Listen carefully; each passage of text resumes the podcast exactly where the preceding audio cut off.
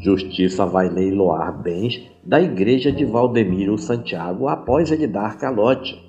A Justiça de São Paulo decidiu leiloar bens da Igreja Mundial do Poder de Deus em razão de uma dívida de cerca de 39 mil reais em aluguéis. Fundada pelo apóstolo Valdemiro Santiago em 1998, a igreja alugou um imóvel residencial em Guarulhos em maio de 2017 para hospedar a família de um pastor.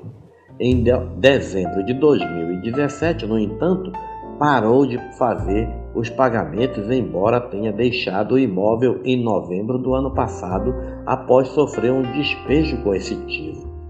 A dívida total atingia por volta de 109 mil reais, considerando correção monetária, juros e multas, mas cerca de 70 mil foram pagos mediante a penhora das contas bancárias da igreja. O valor remanescente de cerca de 39 mil reais será pago com o leilão de painéis de LED da igreja avaliado em 1 milhão e 200 mil reais.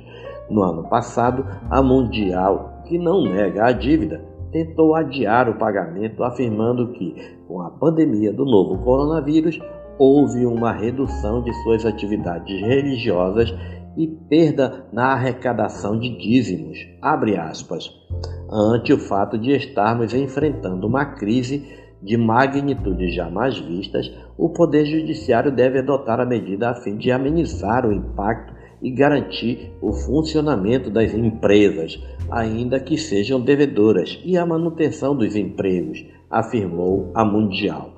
O proprietário do imóvel, que disse estar passando por dificuldades financeiras, respondeu que a ação era de 2018, quando não se falava em pandemia. É um total desrespeito afirmou a Justiça. Uma das maiores igrejas evangélicas do país, a Mundial, diz ter 6 mil templos em diversos países.